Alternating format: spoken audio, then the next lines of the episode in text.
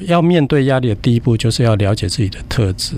我是比较容易乐观的，比较悲观的，我是容易想很多的，还是我是粗线条的？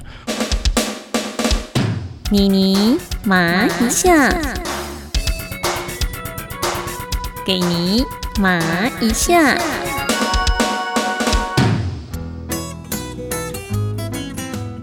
Hello，你好，我是妮妮麻一下的钟妙妮妮妮。你是压力锅爸爸吗？什么是压力锅爸爸？因为生活、工作、经济，甚至于现在的疫情。感受到多重压力，没有办法排解，就好像不断被加热升压中的压力锅一样。这就是压力锅爸爸。而且透过现代妇女基金会的调查，有八成以上的职场爸爸都是属于压力锅爸爸哦。在疫情之中，影响心情、工作，甚至于和家人相处的时间变多，口角也变多。压力锅爸爸快爆炸了吗？而压力会降低自身免疫力，怎么面对压力，就变成是度过疫情非常重要的功课喽。所以今天妮妮为您邀请到的麻辣人物，商州百大良医心灵诊所的院长林维文林博士，前三种精神医院部生物精神科主任兼代部主任。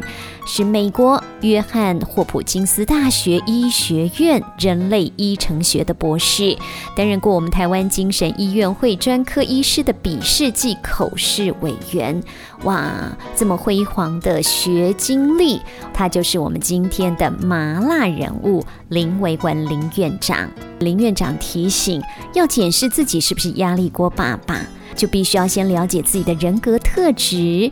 可是，如果你不了解自己的人格特质，甚至于已经不知道在疫情之下变成了压力锅爸爸了，因为你已经习惯在那样的环境里面，你已经习惯会睡不好，觉得无所谓，想太多也无所谓，甚至于身体出现问题，还是只是认为健康亮红灯。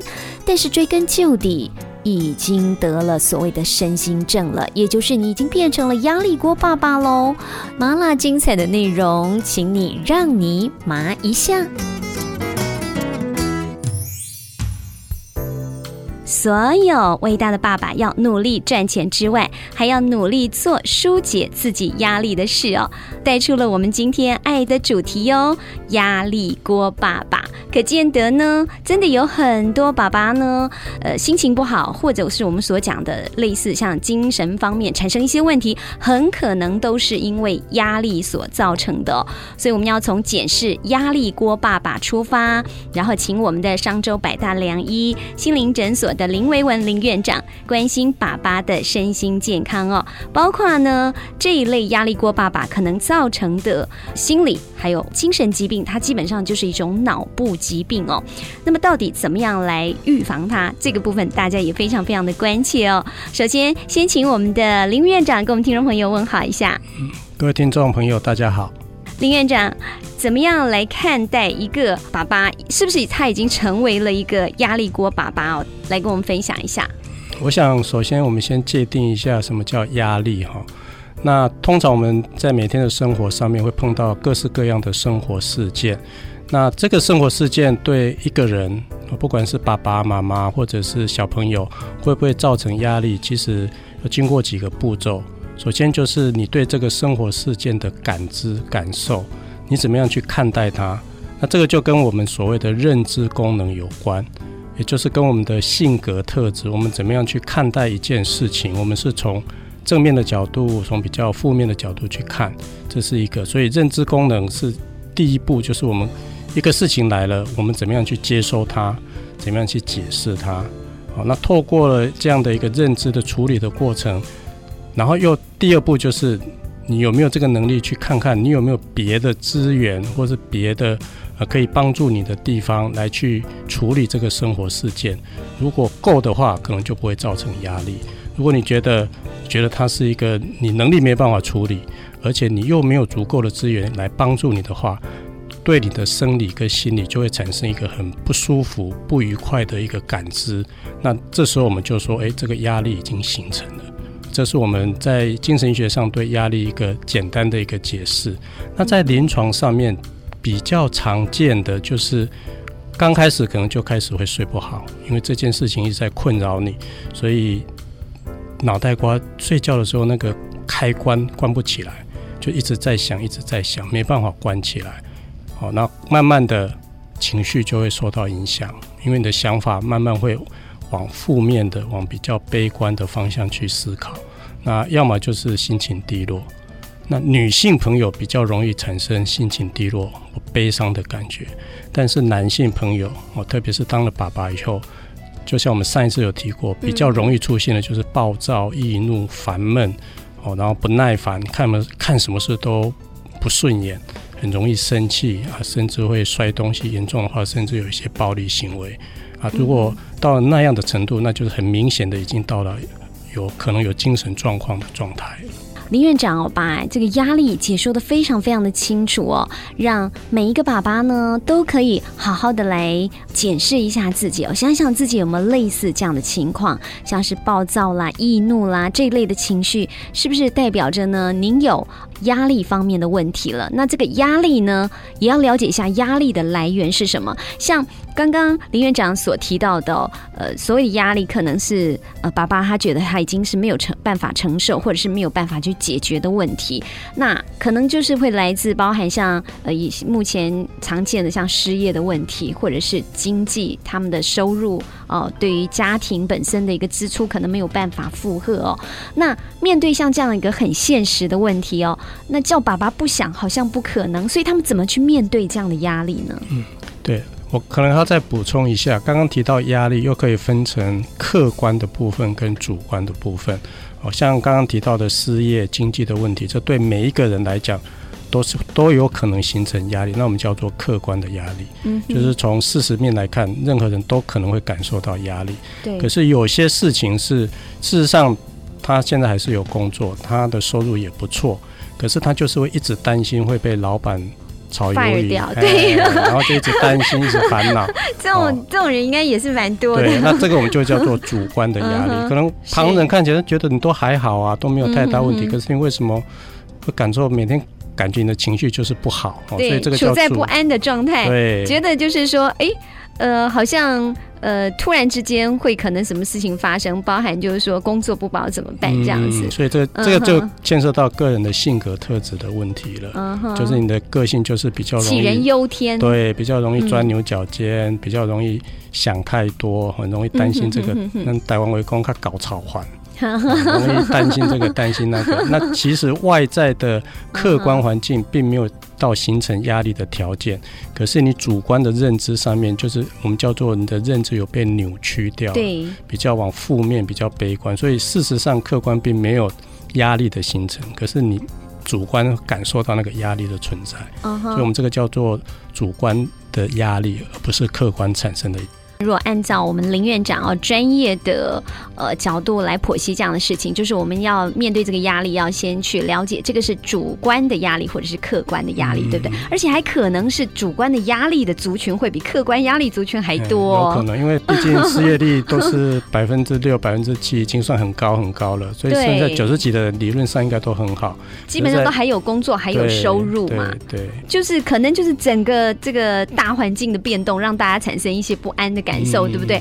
问题是像这种主观的压力，来自于就是很多人可能是自己带给自己的压力喽。嗯，所以我们常常在呃面对个案的时候，我们就会提醒他，你可能要先跳出来，先看自己。就是你，我们我们常常讲当局者迷嘛，哈，所以有时候你要先试着，如果可以的话，你试着跳出来去看看，哎，我到你可以列一个表，好，我的特质在哪里？嗯，我是比较容易乐观的，比较悲观的，我是容易想很多的，还是我是粗线条的？我是很重视细节的，还是我是看大方向？哦，要面对压力的第一步就是要了解自己的特质。哦，包所谓特质就是我的思考模式是怎么样，然后我的情绪的反应模式是怎么样，然后我跟人的互动的模式是怎么样？我是比较很好客型的，还是很？避暑的哈，比较害羞、比较内敛的，比较不喜欢跟人有互动的，把这样的一个特质先列出来。列出来之后，就有助于我们在面对现在的压力，因为压力又可以分成迫在眼前的，嗯哼，哦，还有可能是未来几个月的，或者更久的几年之后的，所以又有近期的或者立即的、近期的、中期的、远期的压力。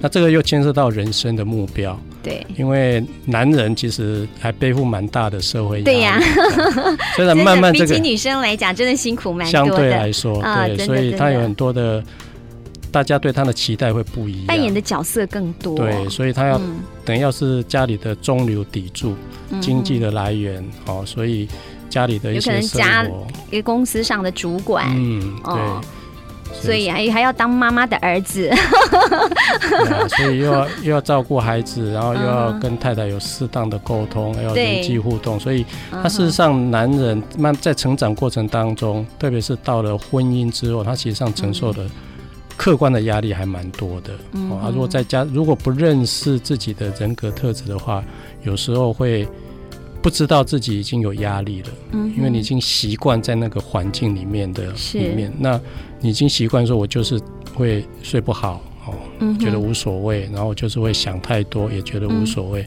那甚至身体出现问题了，还认为只是身体亮红健康亮红灯。可是追原因，哦，我们可能就是所谓的身心症。我们上次有提到，对，就是你的身体症状跟你的内在或外在的压力有很明显的相关联。嗯所以面对压力的第一步就是先了解自己的特质。那第二步当然就是积极去面对它，不要逃避。压力不会因为你逃避而自动消失，没错，反而会因为你逃避而越来越大。嗯哼，哎、那种那种无形，你会觉得本来客观来看，它可能只是一个小山丘，可是你如果去逃避它，它会越长越大，搞不好比玉山还要高，你想跨都跨不过去哈、哦。所以变成台湾第一高峰，对，所以面对压力，第一个要了解自己的特质，第二个就是、就是去面对它，哇哦，不要逃避。非常的棒哎，林院长，我觉得从了解自己本身开始，然后才有办法去打开自己的心结哦。那林院长是不是可以给大家一些 pebble，怎么样去了解自己的特质，怎么样去把这个表列出来，给大家一些方向或者是一些呃指标，好不好？通常我会呃建议的第一个步骤就是先安静下来，因为我们太忙碌了，所以一，定要找个时间哈，每天或者是你六日暂时先安静一个人在家里去思考看看，先列一个表，你也不要列什么优点缺点哦，或者你先从最简单的嗯我的身高多少，我的体重多少，我的学历哦。那我的我对太太不是我对我感情的看法。如果你还没结婚，嗯如果你婚姻的话，那你对未来家庭的一些看法，先写一些客观的东西嗯啊。啊从这些客观的东西出来之后，你可以找你的女朋友或者是你的太太跟他们嗯讨论，那由他们给你一些回馈。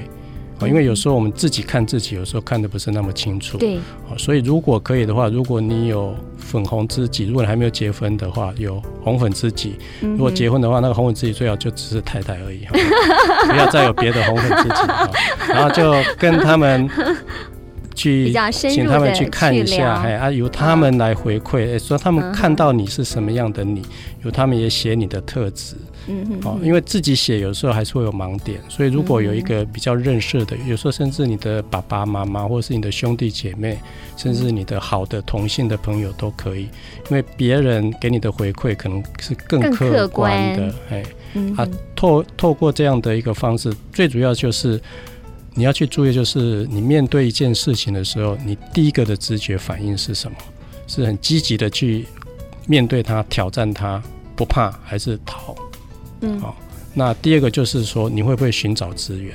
嗯，你是一个人就拼命在那边埋头苦哦，这个干，很重要哦，哎还是说，哎，你会去嗯试着看，哎、有没有朋友啦，或者是有没有什么资源啦，我可以去请求帮助的，而且你也他们也愿意帮你的。哦，我觉得去寻找资源也是面对压力非常重要一个关键点。哦，一个会适度寻找资源的人，通常他的人生当中不会有太多的压力。可是资源是要靠平时去培养的。哇，对，不能说一下子你要的时候才去找，临时抱佛脚，可能不太光哈。所以平时的人际关系就很重要。对，你如果对人很真诚，人家有困难，你也会适时的帮助别人。其实你就是在做存款的动作。嗯，啊，等你需要的时候，你才有钱可以提领。哦，所以寻找资源之前，你必须要先培养资源。嗯，所以透过这简单的三个步骤，我想在面对这压力的话，通常比较可以过得了，比较不会说啊，好像过不去了，甚至会有很不好的念头跑出来。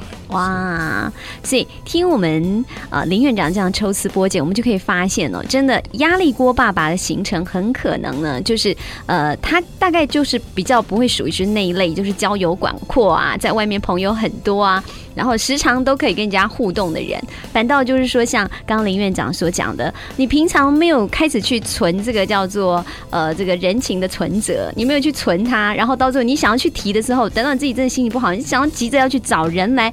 分享，不管是分享你的快乐、悲伤，其实都没有办法，对不对？是，嗯哼，所以打开自己的心房真的是非常非常的重要哦。其实以男人来讲哈，特别是中年以后的男人，其实最怕的就是失落感了，因为在中年以后，大概就是因为社会对你的期待，就是你应该大概在中阶主管以上了。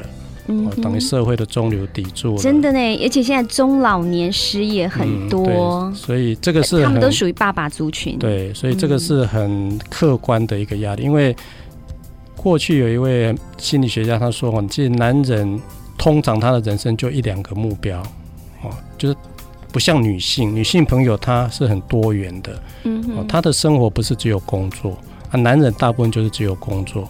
所以为什么男人退休之后最痛苦的是太太？”嗯哼，哦，因为没有人可以发号施令的，所以就回到家里发号施令。没错，听到那个林院长这样讲，我就想到一个笑话，有一个他是那个将军退伍的，然后平常呢。之前上班的时候都是呃发号施令习惯了，那就像您刚刚讲的发号施令习惯了，就后来退伍之后呢，他真的很不习惯。可是呢，家里只有一个太太能够使唤呢，就后来呢，他太太为了要让他可以开心一点，就每天呢把每天三餐的菜单列给他，然后他上面就批准可 如你。那这太太是很有智慧的，很有智慧的太太哦，帮他寻找了一个出口。是是，所以我们刚刚提到说。男人其实到了中老中年以后，大概就是最怕就是失落，就是那种他可以 control 可以掌控的那种感觉，因为可能因为你经过很多的努力，哦，一般来说你可以到达至少中阶主管或到某一定的成就了，哦，那一个是怕你这个位置会被后浪给淹过去，没错，会失去。那第二个就是说你会担心你失去的魅力。哦，不管是对异性的吸引力，或者是你在工作的专业上面，因为你必因为这个知识实在太爆炸了，对，哦，所以你的专业如果只有一样，长江后浪推前浪，对，所以很快的怕自己会被淘汰掉，危机意识，对，那种那种感觉也是很恐怖的，特别是如果我们的个性是比较偏那种。容易想太多的那种个性的哈，那更容易产生一些焦虑、忧郁的一些症状出来。是，所以失落感是中老年、中年以上的男性会有压力的最主要的原因之一。对，嗯，哦，包括经济上的，你本来是经济主要的来源，结果因为失业，整个家庭顿失依靠。嗯，这是一个。所以解决之道唯一的方法，我的建议，第一个要培养一种以上的专业能力。啊，第二个，我们的生活不能只有工作，你一定要有多样的一个生活目标，包括你的社交圈不能只有同性质的，就你专业领域的社交圈而已，最好是多元化一点。对，所以你可以参加一种社团啊，比如说。某些社团，它登山社也可以，对对对，什么太极拳社、太极拳社啦，或者是画画啦、国画，就是不同的。打高尔夫球也可以，对，就看你的经济能力，看你的兴趣嗜好。但是兴趣嗜好是要培养的，嗯，你千万不要说我退休之后再来培养什么。到你退休之后的时候，一个你可能力不从心了，啊，第二个你可能觉得。不想做什么事了，因为那是失落感太重了，所以一定是要在现阶段就要开始培养。哦，你觉得你是比较偏动的，还是偏静态的？如果你是偏动态，你就往户外的活动那那个方向去培养。那如果你是比较喜欢静态的，你可以从音乐欣赏啦，或学乐器啦、画画啦、插花啦之类的。哦，不是男人就不能插花，不，男人也是可以插花。甚至学厨艺啊，也都可以啊。现在哦，像有名的厨师都是男生，对不对？所以，嗯，所以我的意思就是说，我们男人不能只有工作。嗯，哦，那有时候男人通常把工作摆太重要，然后忽略了家庭。嗯哼，等你一旦工作稍微有一点点倾斜的话，可能就整个人就完全变了样。对，而且如果你过度投入工作的话，可能太太跟小孩可能对你就比较疏远。哇，所以就形成自己，所以就变恶性循环了。一旦自己有状况的时候，太太跟小孩因为平常跟你互动少，所以一方面互动少，他也不知道你现在到底有什么状况了，然后再来感情又比较。疏离，所以也比较没有办法跟你谈心里的话，对不对？而且男人又很爱面子，嗯，有硬钉在那里，很多事又又又不想说、不敢说、不愿说这样子。哇，那这样子整个那个就是，就像刚刚呃我们林院长所讲的，到最后那一个堆出来的东西，那个压力呀，堆出来的东西就变成了台湾的第一高峰了，变成了一座玉山。哇，一座玉山的时候，到底？后面我们要怎么样的来把它做排除呢？所以在我们今天这个呃压力锅爸爸的最后啊，我们林院长是不是来分享一下？就是说，刚刚其实我们讲到，不管是压力锅爸爸，他是主观的压力。也就是说，可能自己想太多，或者说是呢，是呃客观的压力，是来自实际的经济失业或者感情的问题哦。其实我觉得这两个主客观基本上跟想太多都还是脱离不了关系，对不对？所以最后再来跟我们分享，爸爸怎么样不要把很多的事情往牛角里面钻，然后怎么样让爸爸可以看得到蓝蓝的海阔天空这样子。所以这个就牵涉到一个很重要的，就是我们的生活习惯啊，我们一定要学会要抽离工作。每天我会建议至少花个五分钟、十分钟，从工作当中抽离出来。即使你人在工作场所，你可以休息个五分钟、十分钟，不是叫你去抽烟或者什么，不是这个，而是你一个人，你可以找一个。咖啡厅或者是什么，就是或者甚至坐在办公椅上，你先安静下来，先沉淀一下自己，想想看，我人我这一生我要追求的是什么？我要过什么样的生活？因为有时候忙到一个地步，我们不知道为什么在忙。嗯，真的已经分不清楚方向。叫我们叫忙忙忙忙忙，那三个字都不一样。对，所以。避免这个条件就是我们一定要一个安静的时间，一个沉淀自己的时间。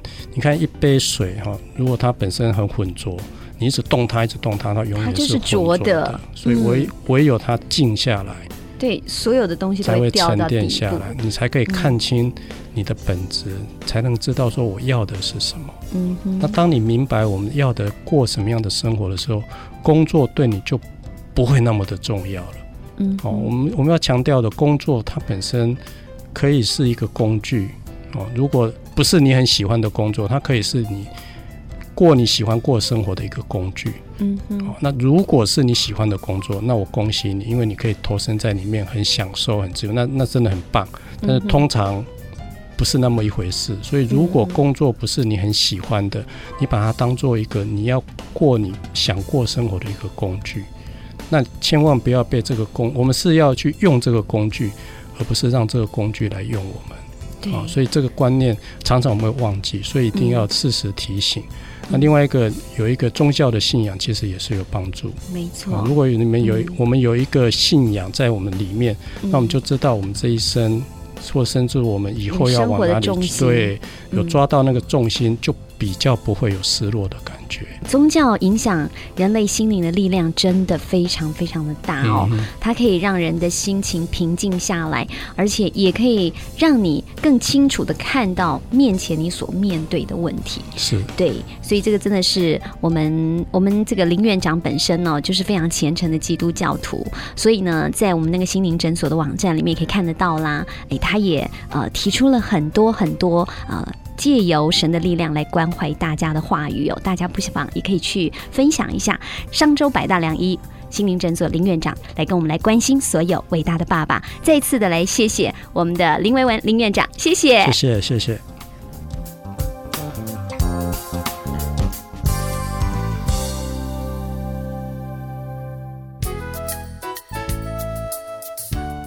原来压力锅爸爸可能是来自主观或客观的压力，可是绝大多数的压力锅爸爸很可能是因为自己想太多哟，东想西想就钻到牛角尖了。